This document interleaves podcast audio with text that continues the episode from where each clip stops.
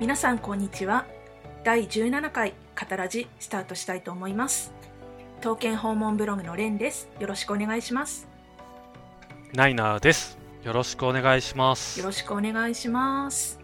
はい。はいじゃあいつもの通り、えー、と前回ですね第16回の振り返りからスタートしたいと思いますはいはい。えー、と前回はですね、えー、と遠征の話を中心にお送りさせていただいたんですけれども、えー、と私ですね、私蓮が、えー、と宮城県の塩釜神社の博物館で、えー、と国長を見てきた話をさせていただきました国金じゃなあかそうだっった国金だった間違った 普通に間違ってて国金ですね仙台国た。金国です金ですはい、いね。きなり、うんいきなり間違っちゃったいやいやいや。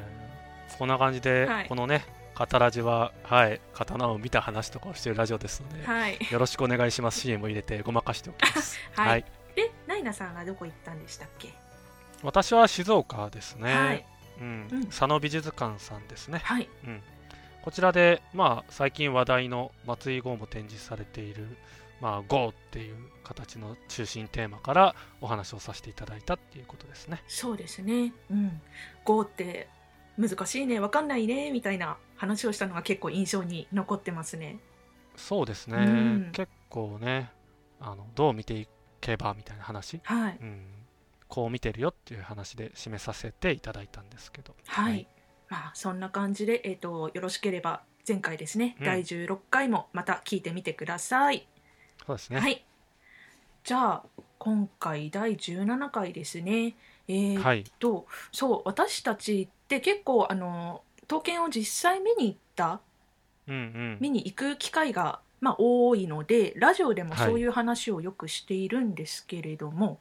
ううんんあのまあ、たまにはちょっとねあの行ってきた話じゃないのも話してみないみたいなネタをねあー考えて、まあうんこの「カタラジ」では例えば写真の撮り方の話とか、はいまあ、刀のねうんうん、まあ本刀の本ってどういうの読んでますとかどう見ていますみたいな話、はいうん、そういう形の流れの回もやってきたので、はい今回もちょっとその方向性のお話を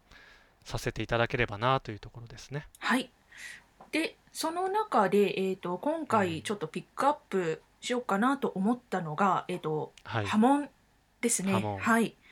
うんはい、えーっ、とね波紋の話はですね過去に、えー、と第4回でちらっとね話したことがあるんですよね。第第4回もうだいぶうん、前、そうですねですね今回第17回なのでまあうね。んうんでその時はあのーまあその第4回全体で波紋の話をしたのではなくて、えーとまあうん用語の導入みたいな感じですかね。うんうんうんそれで、えっと波紋と地金と移りですねこの3つについて、えっとまあ、ちょっと語ってみた回だったんですよ。そうですね、うん、でまあその中で波紋でどんなことを話したのかっていうとあの、うんまあとりあえず白いところが波紋じゃないよねみたいな、あそうそうそうそうそう、うんでしたよね。うん、まあ白いところが波紋だって結構見た時思いがちはい、うん、だったところから、まあ、その中に本来の波紋と呼ばれるうんうん、みんなが見て楽しんでる箇所があるんだよっていうはいことを確か第4回ではさせていただいたのかな。そうですよね。うんうん、そうでまあそういうところが波紋だよっていう話からあと、うんまあ、用語をちょっと出していくとあの河津湖長寺とかひたつらとかうん東蘭場と呼ばれる、まあ、あの特定の波紋についても、うん上げそうですてね軽うんくですけどなんか、結構用語が飛び交うような話はいもしたのかなっていう記憶でありますね。はいそうですねなので今回うん17回はちょっとあの波紋のみにフォーカスしてお話ししてみようかなと思っております、はい、いはいいですよ。はい、じゃあまあそんな感じで、えっとね、ちょうどタイミングがいいところにというかなんですけど、うんあの波紋にフォーカスした展示があるんですよね。ありますあります。はいうんえっとこちらが、えっと東京の両国にある刀剣博物館さんというところで、うんあの開催されるんですけれども、えっといつでしたっけ、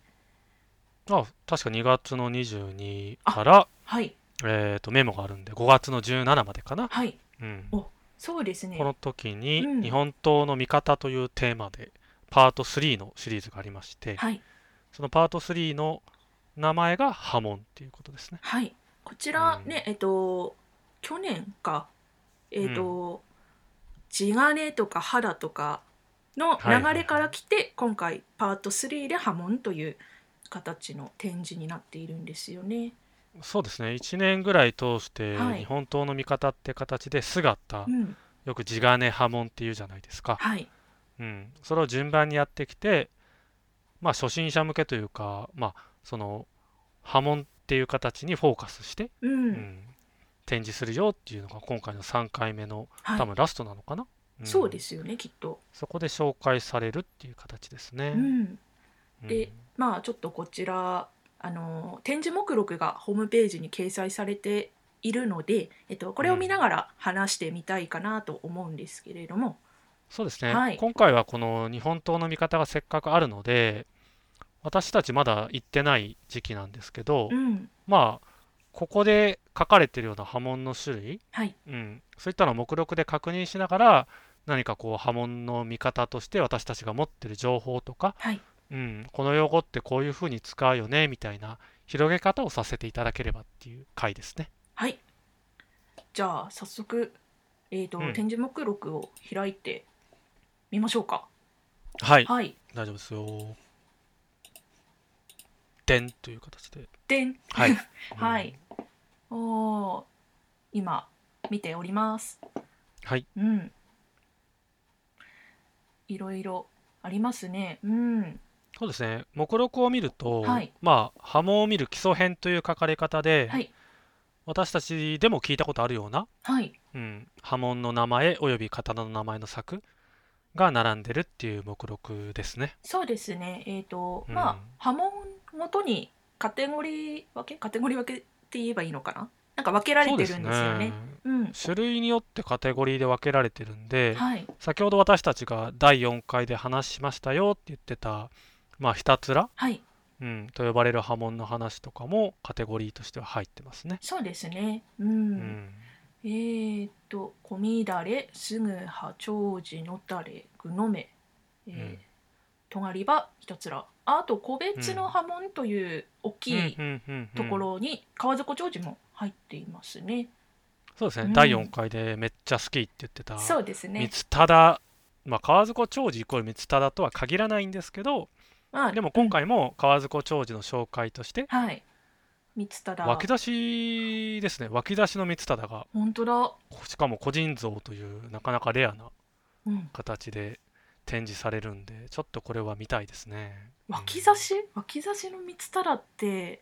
うん、うん見たことあった私は見たことないですね。うんうん。うん、記憶がないというか。ですね。あまりなんかお目にかかれなそうなうん。うんね。まあ、それだけきっと川底長寿と呼ばれる、はい。まあ後で話がまた出てくるかもしれないですけど、グノメの発展系でいいんですよね、これ。ぐのめのどう葉とどうあどう捉えてあまーそすっか。そうですね。うん、うん、なんか基本形はぐのめかなって私も思いますね。そうですね、うん川底とあるように、これも第4回で話しましたけど、まあその長寿なんだけど、長寿がベースですよ。長寿ははベースなんですけど、あでもどうだろう。うーん長寿がベースかな、そうなると。川底長寿だから。長寿の種類には分類されるけれどもまあでうもんなんか具の銘みたいな形、まあ、なんでうんグノメの話が出るかっていうと、丸いカーブみたいなそ部分が長寿よりかは、う、うん、なんていうんですかねふわっとこう柔らかいそうなんですよねでちょっととんがり気味じゃないですかはいなんていうんですかねなんかね花びらみたいに長いイメージがあるんですよねそうそうそこの盛うそうり上がりというか山になってる部分がだからまず長寿の話からいくと、はい今言った花びらのようなって言ったようになんかこうねうん花びらの先端って皆さん多分イメージが湧くと思うんですけどき私は菊とかで例えることが多いんですけど、はいはいはい、菊の花とかそういった形のうん、その先端はいに似た部分が並んでるっていう感じかな。うんうんうん、うんそうですねそれがどんどん並んでいるのが長寿バーと呼ばれるものなんですけれども、まあ川底長寿も一応長寿とはついているんですけれどもまあねその山の頭のところがこうもっと丸くなっっていてそうそそうのそうそうそう姿がちょっとグノメっぽいようなっていうところでね、今ちょっとねそうはですね、ででグノメの話をすると、うん はいその長寿のなんすかとんがった部分がもうちょっとこう円までいかないけどなんか丸みを若干帯び始めるっていうんですかそうです半ね半円のような、うんなんか柔らかさに変わるっていうんですか、はい、うん、そういうイメージがあるんですよね、まあ、なぜかっていうとそういったカーブをうん連続してつなげることによって、はい、なんていうかその柔らかさがなんかより鮮明になるっていうんですかね、はいはいは長い寿よりうんうんうん幅がもうちょっと広いから、そうですうんね,、ねなんかいきなりもう突っ込んだ話をしてしまっちゃったんですけれどもねうんはいやっぱり川底長寿って争おうと思ったら今みたいに長寿とかはい具の目はい、を知っていると、ああはいはいっていう話になりがちなところを、うんまあ長寿ってこういうイメージだし、はい具の目ってこういうイメージだよねっていうところからうん、 なんか知っているとこう見えるんだみたいな話にはなるのかなそうですねあすいませんうんうんうんちょっとまた今一通り図録を図録じゃないえー、と展示一覧目録うん目録、うん見ているんですけれどもおーあのここはい見てると、知らない投稿さんがいるんですけれどもうんあの5番目ですねああ国綱ですね、うん、国あ国縄かこれ国縄あ国綱じゃないんだ縄だへえこの人って、えっと、今頭でピンとこないんですけれど も、知らない人ですねうん、でも時代が平安末期から鎌倉時代初期ってなっていますねあまり残っ備前て島ですねあほんほんほんほんあ本当だうん備前って書いてある、でこれは小乱れのはい項目に入ってて、うん多分友成と並んでるのかなはいうんなので友成と聞けば小乱れってイメージ湧くじゃないですか東京ホモブログさんもそうですねうんうん多分その流れの小乱れの作おーとしはて、いこの国縄というちょっと聞いたことを私はねはい私はちょっと記憶にないんですけど、はいうん、多分見比べてあ小乱れなるほど小乱れみたいなうん並びなんじゃないですかね、なるほどな、う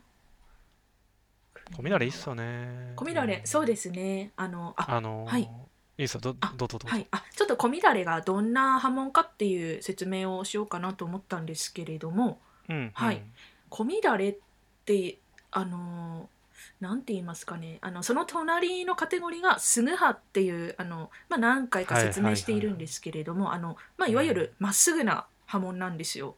うんううんん、でこのまっすぐな波紋って本当にまっすぐかっていうとちょっとだけ乱れてたりすることがあるんですよね。はいはいはいはでいこれがもう本当に大きく見られているとあの後半にあの後半というか後から話すのたれだとか具の目とかそういう波紋になってくるんですけれどもあのそこまでいかない、本当にこうね見られているいるけれども何とも分類しがたいっていうのかな そういうのをまあうん小乱れって呼んだりしますね。まあ小刻みみたいなイメージかな震えるようにこう、線をまっすぐ引こうとして、はい、ずっとこう手をプルプルさせて線描くみたいなうんイメージ、うんそうですねまあちょっとだけ震えるようなはい、線が入るまあ大別するとまずすぐはかそれ以外なんですよね簡単に言うとそうですねすぐはか、うんそれ以外、まあ、乱れ場と呼ばれるそうですね、なので乱れ場の中に分類されるはい一番ちっちゃい乱れ方、はいうん、変化っていう意味だと小乱れなのかなそうですね。ううんん。小乱れがだってその震えるような線がなかったらいほぼほぼすぐはでしょうからね、ですね。うんうん。うんそうですね。まあその小乱れのところにえっ、と友成とあと先ほどの国縄がうん古い刀ですね。両方とも平安時代末期から鎌倉時代初期というふうについているんですけれども、あの、はいまあそれくらい昔の刀ってあまりこう乱れ刃派手な乱れ刃があまりなくはないけれども、どちらかというとね、なんか狙ってるんじゃなくて、そうそうそう。自然とそうなったんだろうなって思わせる、はい。うんうん、もしかしたらまっすぐ作ろうとした結果小乱れになったかもしれないですし、はい、うんまあ、古いっていう定義難しいですけど小乱れは私の認識ではやっぱり平安末期からうん鎌倉時代初期はほぼほぼこれに大別される集約されるはいものが多いのかなって言い方ですねそうですよねうん新しい刀ってあんまり小乱れって言わないですもんねうんうんどっちかっていうともうすぐ派になってしまう感じなのかな、まああだから小乱れもあ狙っるてけどな狙うっんてないっていうか、その狙って出してないイメージがあるんで狙うと小乱れにならないのかなってイメージは若干ありますね、まあ、もちろん作れるんでしょうけうど、んううんんすごくねナチュラルな線ですよねあそうそうそうナチュラルな線、うんそれがすごい分かりやすいはいそう、まあ、そういうものを「小乱れ」と呼びますねはい、うんうんうん、その次がそうですね先ほどお話しした「すぐ派」というものでここにがここに長光と来国光あと円寿の国村がありますね。うんまあ、すぐ派っていうことだけに絞ると、はい、まっすぐさの定義って結構難しいんですよねおまっすぐさの定義要は定規で引いたような線はいに見えるもの、まあ私は国村さっき紹介した円寿の国村なんかはそのイメージが強いはいはいですね国光もやや強いかな、うんううんんうんただ長光になると、はいなんていうかこう手で線を引いたまっすぐみたいなうんなんか定規とかサポートなしにみたういんな、うんうんうんそういうイメージが私はありますね、ですねそうですよね、うん一言であのすぐ派といってもニュアンスが異なりますよね。異なりますねうんうんそうですよねそういうとこ面白いですよね。うんうん、おそうだこの来はい国光は資格がありますね。目録には、うんその四角要するに文字で例えば長光とか国光ってあると思うんですけど、はい、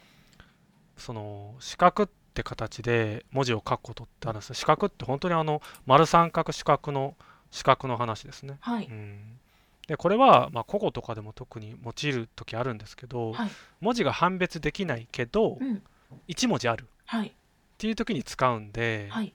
さっき言った来国光の場合1文字分はい、ここに文字があったんだろう名がほ彫られていたんだろううん、っていう空間に対して四角って入れてますね。はうんい。資だか格らこれが3つ4つあればもちろん四角が3つ4つ並ぶんだろうけど、まあ、そんなのあまりないでしょうからそうですね 読めない読めないうん読めないって感じやめないやめないやめないになっいちゃうか らなりますねうんまあうん基本なんか文字と文字の間にここに はい、読めないけどあるよみたいななんか多そう分ですねかすれてたりするんじゃないですか,、うんうなんんか、削れて線たりね、うんが、うんはい。まあ、ちょっとそんな感じで頭から話しちゃったんですけど、ナイナさん、この中で気になるというか、こう、ちょっとこれ話したいんだみたいなうん波紋とかあります、まあやっぱりあれじゃないですかその分かりやすい波紋がいいなって見てて思っててはい。やっぱトーラン馬がせっかくあるから、うん。うん、まあここでは個別の波紋討乱って形で書いてるんですけど、はい。まあ、津田助弘ですよね。ええ、うん、トーランバといえこればはですね。ううんん、討乱馬といえばですね、はいっていうのは見やすいんじゃないかなって波紋では思いましたね。はい。うん。トーランバってね、字がすごく難しい字難しい漢字なんですけれども、まあ、あの、波大きい波が、そうですね、うん寄せては返す波のような的なノリ。はい。うん、そうですね、うん、このねあのトーランバのところでいる津田助弘っていう投稿なんですけれどもあの、うんもう一つのところにもいて「のたれば」のところにもいるんですよあね。はいはいはい。うん、今やった「のたれば」というカテゴリー、はい、うん、の中の話ですね。はい、でそう「のたれば」がこうもっと急にというか激しくなったのがトーランバっああてイメージですか、ね、豪快にというか、んん幅がきっとね、はい、どんどん大きくなるってイメージですよね。あそうですよね。ううんんノタレバーがどちらかというとこう緩やかなこうなんだ波と言えばいいのかな、うんそうですね、うん波の表現口で言うのまた難しいですね、うんザッパーンじゃないんですよねなんていうかゆらゆら、あーゆらゆらが分かりやすいですね、うん、なんていうかさっき具の目の話した時のカーブの話したと思うんですけど、はいあれの幅がどんどんなんかでかくなっていくイメージなんですよねこう、はいうんあ波形じゃないかなあそれそれそれが一番いいうん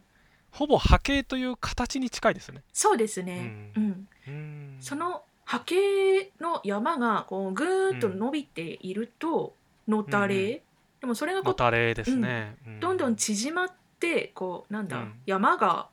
激しくなると、まあ、投卵みたいな感じですかね。ああでも投卵はもっと、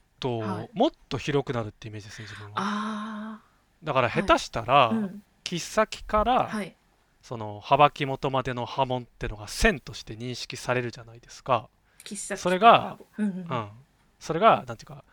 3波形ぐらいしかないみたいなお私そのイメージのトーランバーを見る時もあるもっと激しいイメージですか待って三波形ぐらいのやつもありますやっぱスケヒロってえこの5波形もないみたいな山山がってことですよね。山がです山があですそんな少ないものもあるんですかあると僕は思ってたんですけど、まあ、それがトーランバーとして存在するなみたいななるほどななんかうん私の中のトーランバのイメージだとなんかその、この山がうんなんだろう上下に山があるじゃないですか山とこうしん谷って言えばいいのかな、その山と谷かうんこうんう盛り上がって下がってまた盛り上がる、うんうんその幅がそっちの幅が広いってイメージあなそのっかかなそっちのの方が正しいですねおうんうん、まあ、ななんていうんかな、うんだから本当にこう波々波々波と山谷山谷山谷が続くっていうはいはいはいことですよね、そうですそうですうんまあそうかトーランバーってどっちかというとそっちのそっちの方が正しい用語の使い方だと思いますねすいませんいえいえいえまあそうですね私はこう見えるよっていうことですね、うんうんまあ私が言いたかったのはそのトーランバーの中にそのののたれとしてその大きいはい波うんがあるよって言いたかっただけなので、はい大丈夫ですはいはい、はいうんうん、まあねそんな感じでスケヒロで野たれにもいるしトーランバにもあるよっていうことそうです、ですねきっうんとのたれの発展系としてより作為的にはい波紋を作った結果トーランバと呼ばれるようなうんうん分かりやすい形の波紋になったんじゃないのかなって思いますし、はい実際展示予定のものってあののたれの方が助弘の作としてはいその若めというかうん1667年に対してはい1681年と、うんうん、15年後、はいうん、でトーランバなので多分そういった作になったろうだろうっていうこうあ見ーせ方もあるんじゃないですかね。なるほどですね、これはあれですね見比べに良さそうですねそうですね、うん基本比較ですからね、はいうん、鑑賞は。はい。うん。そうしたらば、えーっと、そうですね私としてはこっちは喋っちゃったんでなんかはい、刀剣訪問ブログさん側からしてはい。もうこれが気になってしゃあねえみたいなありますそうですね。うん、いっぱいあるな。えー、 とがり場もひたつらも。うん、とがりははねあうん、でもこの中だったら私はあのひょうたんばですね。ひょうたんばはい、このひょうたんばというのはあのひょうたんをこう横に切った感じのあまずひょうたんね、まずはいひょうそうんたでがすねああ、っひてはい、ひょうたんの形を、うん、と真ん中で半分に切ったあーわかるわかる輪切りって言えわばいいのかな、うん、このうん、うん上と下のあのなんだ丸を2つ重ねたようなあれがこまあ、う、ひょうたんの立体に対してはい真ん中からスパンとうん、なんか包丁を入れるイメージっていうんですかねそうですね、なので大小のあの山がこうセットでうんうんうんなってるような波紋なんですよね。はいはいはい、うんでこれこのひょうたんばがあるのって多分あの虎鉄ぐらいなのかなとそうですね、う虎鉄の特徴でよく使われるっていう方ですよね、そうですすね、ううんん、このねひょうたんばっていうのがまあ、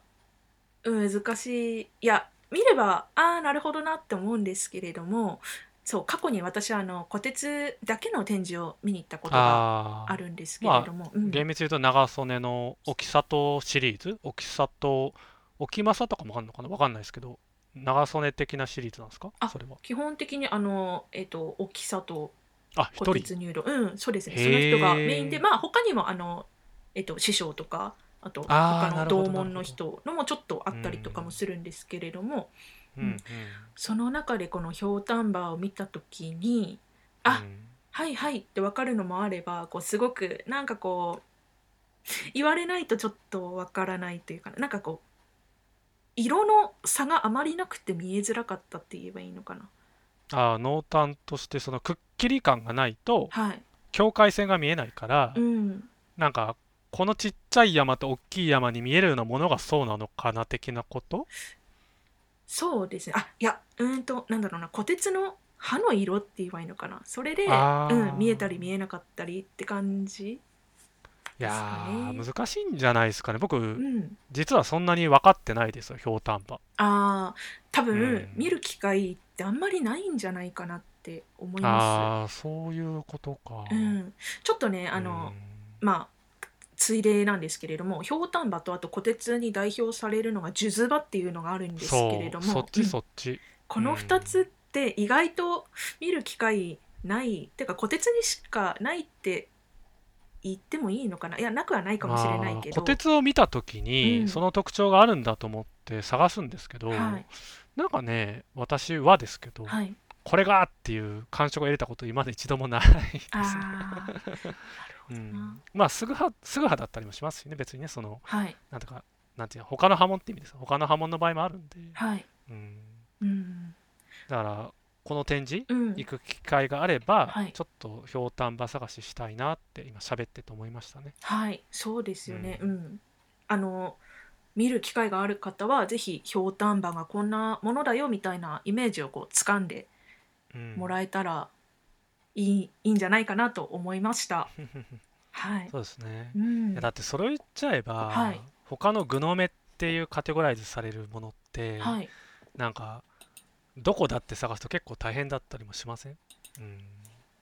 グノメを探す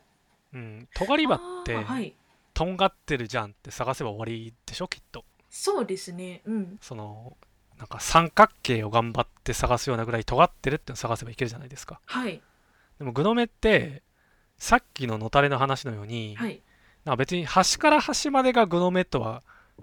ないでしょそんなその確かに言わないというかそうですね、うグノメ主体みたいな言い方をするのであのグノメがメインで、いたくさんあるよっていうこともありますけれども、うん端から端までってのはあまりないないそうなんですよ、うんだしこうこれはグノメなのかそれとも長寿なのかみたいな境そうがよくわからない。き微妙な表現で頑張ってね、うん長寿はとか、はいグノメはって言ってましたけど、はいうんそういうのもねあるのでうん一言に具の目と言ってもうん探すのが、そうそうそう、うんなので目録見てて、はいひたすらがまず一番わかりやすくて、そうですねうんうんうん、とりあえず全体焼いてりゃひたすらですよはい確かにあのもう一目で、うんあこいつ違うっていうのが分かるそうでのす、ね、がひたすらですねうんでさっき言った尖り場もい尖ってる箇所を見つけれたらもう OK ですよね、はいこれはもうなんか見てこううん普通のなみなみとは明らかに違ってねとがとがり気味な、うんうんものですよあねとね、うん村正も展示されるから、はい箱場もわかりやすい方かなと思うんですけどね、そうですよねこれは面白いですよね箱場、ううんん、箱場もね、うん本当にあ世にこうこういうことだみたいなうんうね、んうん字のまま箱箱ですよね。そうそう台形みたいな感じのものが見つかるみたいなね、うんうん。うん、だから小乱れとかね意外と難しい気がするんですねぼやん感っていうかね確かに。ああ、そうですね思い出した。あの刀を見始めた時に、これは、グノメなのか、小乱れなのか、のたれなのかみたいな。あー、まああるありますありうます、ん。だってそれ言い出すとね、はいあのこぐの目って言葉もねそうだ。うん小乱れじゃなくて、あ、これは小グノメになるのねみたいなのがありましたね。うん。なんかなんていうかね波紋っていうテーマで今刀剣博物館さんの目録見ながら話してきたんですけど、はい。うん、なんか本にもね、うんそのこの波紋だって書いてるし、はい展示でもねこの波紋だって書いてますけど、はい。今言ったような形でそう見えるかな数珠場うーんみたいな、まあ、数珠場じゃなくてひょうたんばか、うんうんっていう話とかねはい。具の目みたいななんかありますよねそういうのね。そうですね。あの書いてある解説と自分が受け取るものが違うみたいな時はねだって煮えと匂いですらどっちだっていつも思いながら、うんいやもうさすがに分かるようになってきたけど、はいうんってありますしそう書いてくれてないとかもありますからねそうですね、うん、なのでまあなんて言えばいいんでしょうねこのこういまあ、この展覧会に限って言えばなんですけれどもこうんうこれを見て、あこれが例えばまあ小乱れだなとかすぐはだなとかなんだろうな大まかな形を掴んで、こう覚えるうんだけどあの自分が思ったことは自分が思ったことでって言えばいいのかなうんうんうんうんうんうんなんかこまあそうですねそうこうたかただそうのん話をはいしようと思ったら、はいやっぱりベースがないと難しいじゃないですか、あー確かに、うんだから私もなんで喋れてんのかなって思ってきた時に、はい結局私もね振り返ると刀剣博物館さんが引っ越して両国に今あるじゃないですかええこれ引っ越す前に結構3年ぐらい前になっちゃうんですけど波紋の見方展あったんですよね代々木にあった時ですよねあそうですそうでうすんそうです、東京の代々木にあった時代々木近くか、うんはいそこで私見たから、うんなんか虎鉄ってそのひょうたん馬探すといいんだろうなとか、はいすぐ歯って書いてるけどこういう感じのもすぐ歯なんだっていうのが理解できて、うんうん見れたからやっぱサンプルは必要なのかなってちょっと思いましたね。サンプルそうですねうん、サンプル確かに確かにサンプルを見て、こんなもんっていうこんなもんって言えばいいのかなうんだから本でサンプルとしちゃうと難しいんですよね。本はねうん濃淡とかがやっぱちょっと分かりづらいと言えばいいのかな、幅が広いですもんね一言でこの波紋って言ってもそうなんですよ。うんうんなのでそう本当サンプルという形で、こうね今回展示されているものを見てうんなんかこんなシェイプ こんな形してるっていうの シェイを、うん、なんかこう大体自分の頭の引き出しに入れうてんいければいいのかな、うんそうですはいね。、ではその上で、まああ、のこううんいや解説にはこう書いてあるけれどもあでも自分はこう見えるかなみたいなそういうのもあー、ああるあるうんうあん全然あるある、うんはい、た例えば解説って全部について解説してるとも限らないし今回その参考にしたはい、東京博物館さんはきっとピンポイントでねここって、うんこいつは見えるってのを置いてくれてるんだと思いますよ今までのシリーズ見てると。はい、うんうん、なのでねうんそんな ななんて言えばいいんでしょう、うん、ああまあだからあれじゃないですかその1個覚えるとしたら、はい今みたいな紹介たくさんしてきたけど、うんなんかすぐ派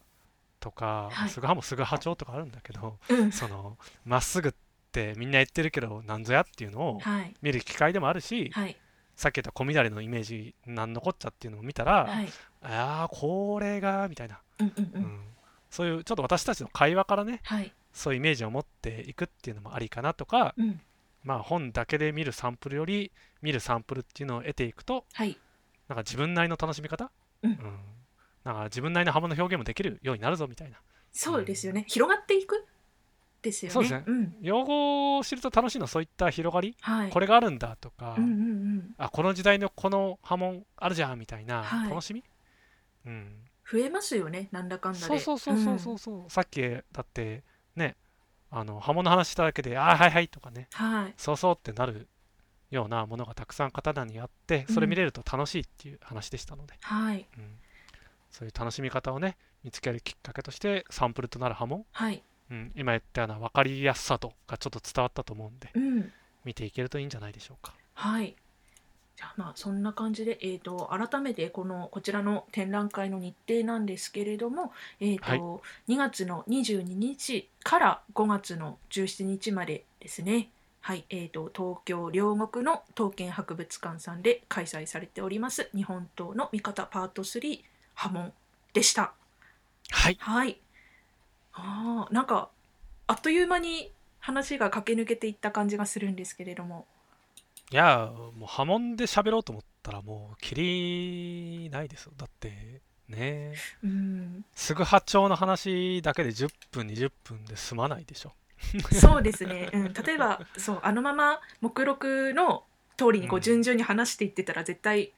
ま、全部えーだって語れ目なか録っのた。刀のうん、 5振りか6振りぐらいしか喋ってないんじゃないですか。確かにかいつまんで喋りましたもんねこのだ中っでてゴーカラカシワの話したかったけどすっかり確かに時間経っちゃったんで、うんそうですねうん本当はね、うん福岡一文字とか助真ねとか小青江とかいっぱいあるんですようんある目録見ればありますよ村正いるどころか長谷部もねあ国信って形でいるんでね、ええええええはうんい、ぜひチェックしてみてくださいといあうひろみとつこもいろるであはいああいいなあ、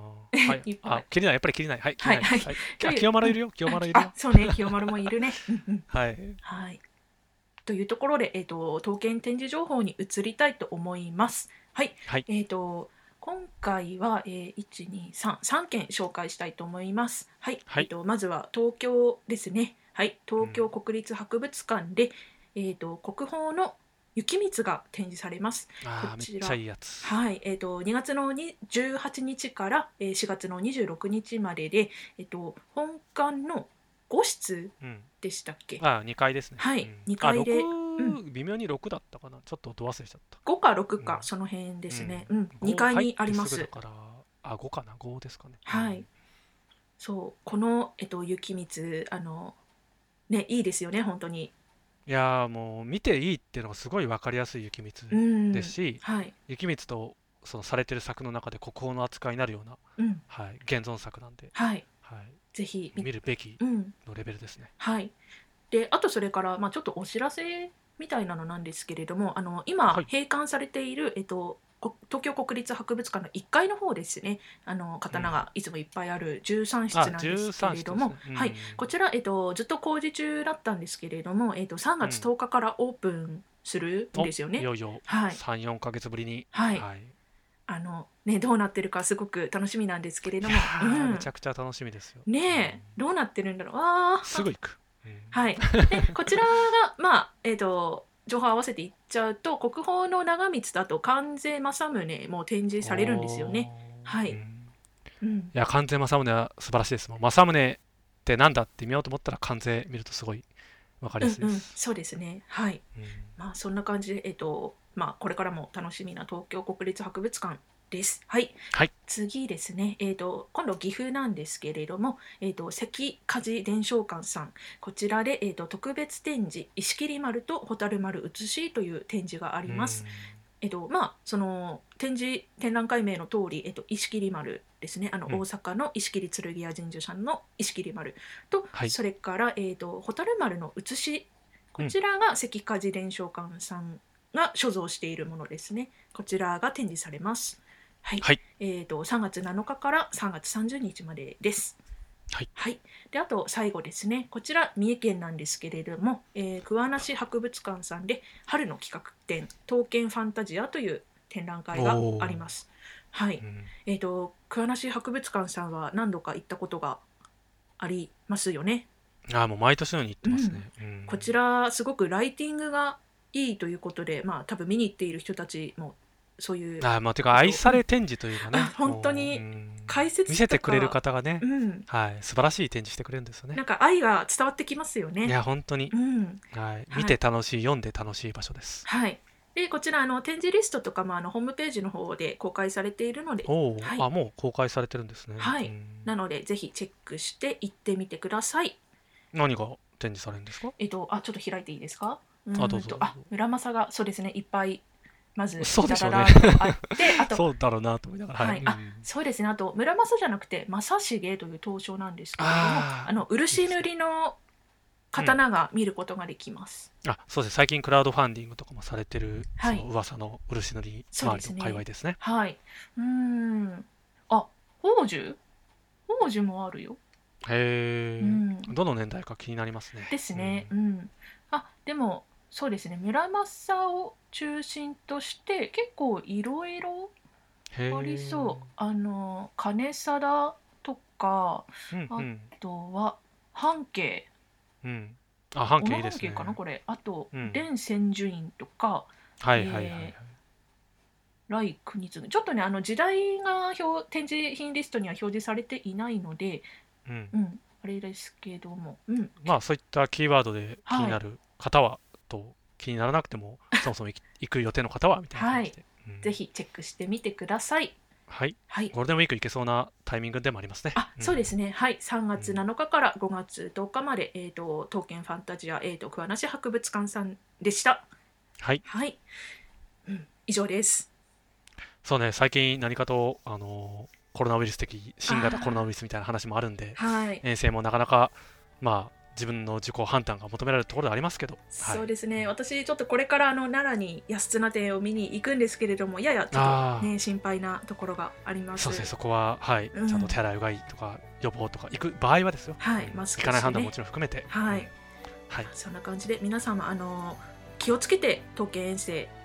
をしてください。そうですはい、はい、はい、行けるときに行く、無理なときは無理で、うん、はい、無理せずに、はい、楽しんでくださいというところで、えー、と第17回「カタラジ」でした次回もよろしくお願いいたしますは、はいありがとうございましたあ ごめんなさいかぶっちゃなっんかた最後駆け抜けたんで、ちょっとこう、はい抑えながら終わりますか。はいえっ、とじゃあ次回もよろしくお願いいたしますありがとうございました、ありがとうございました。第17回でした。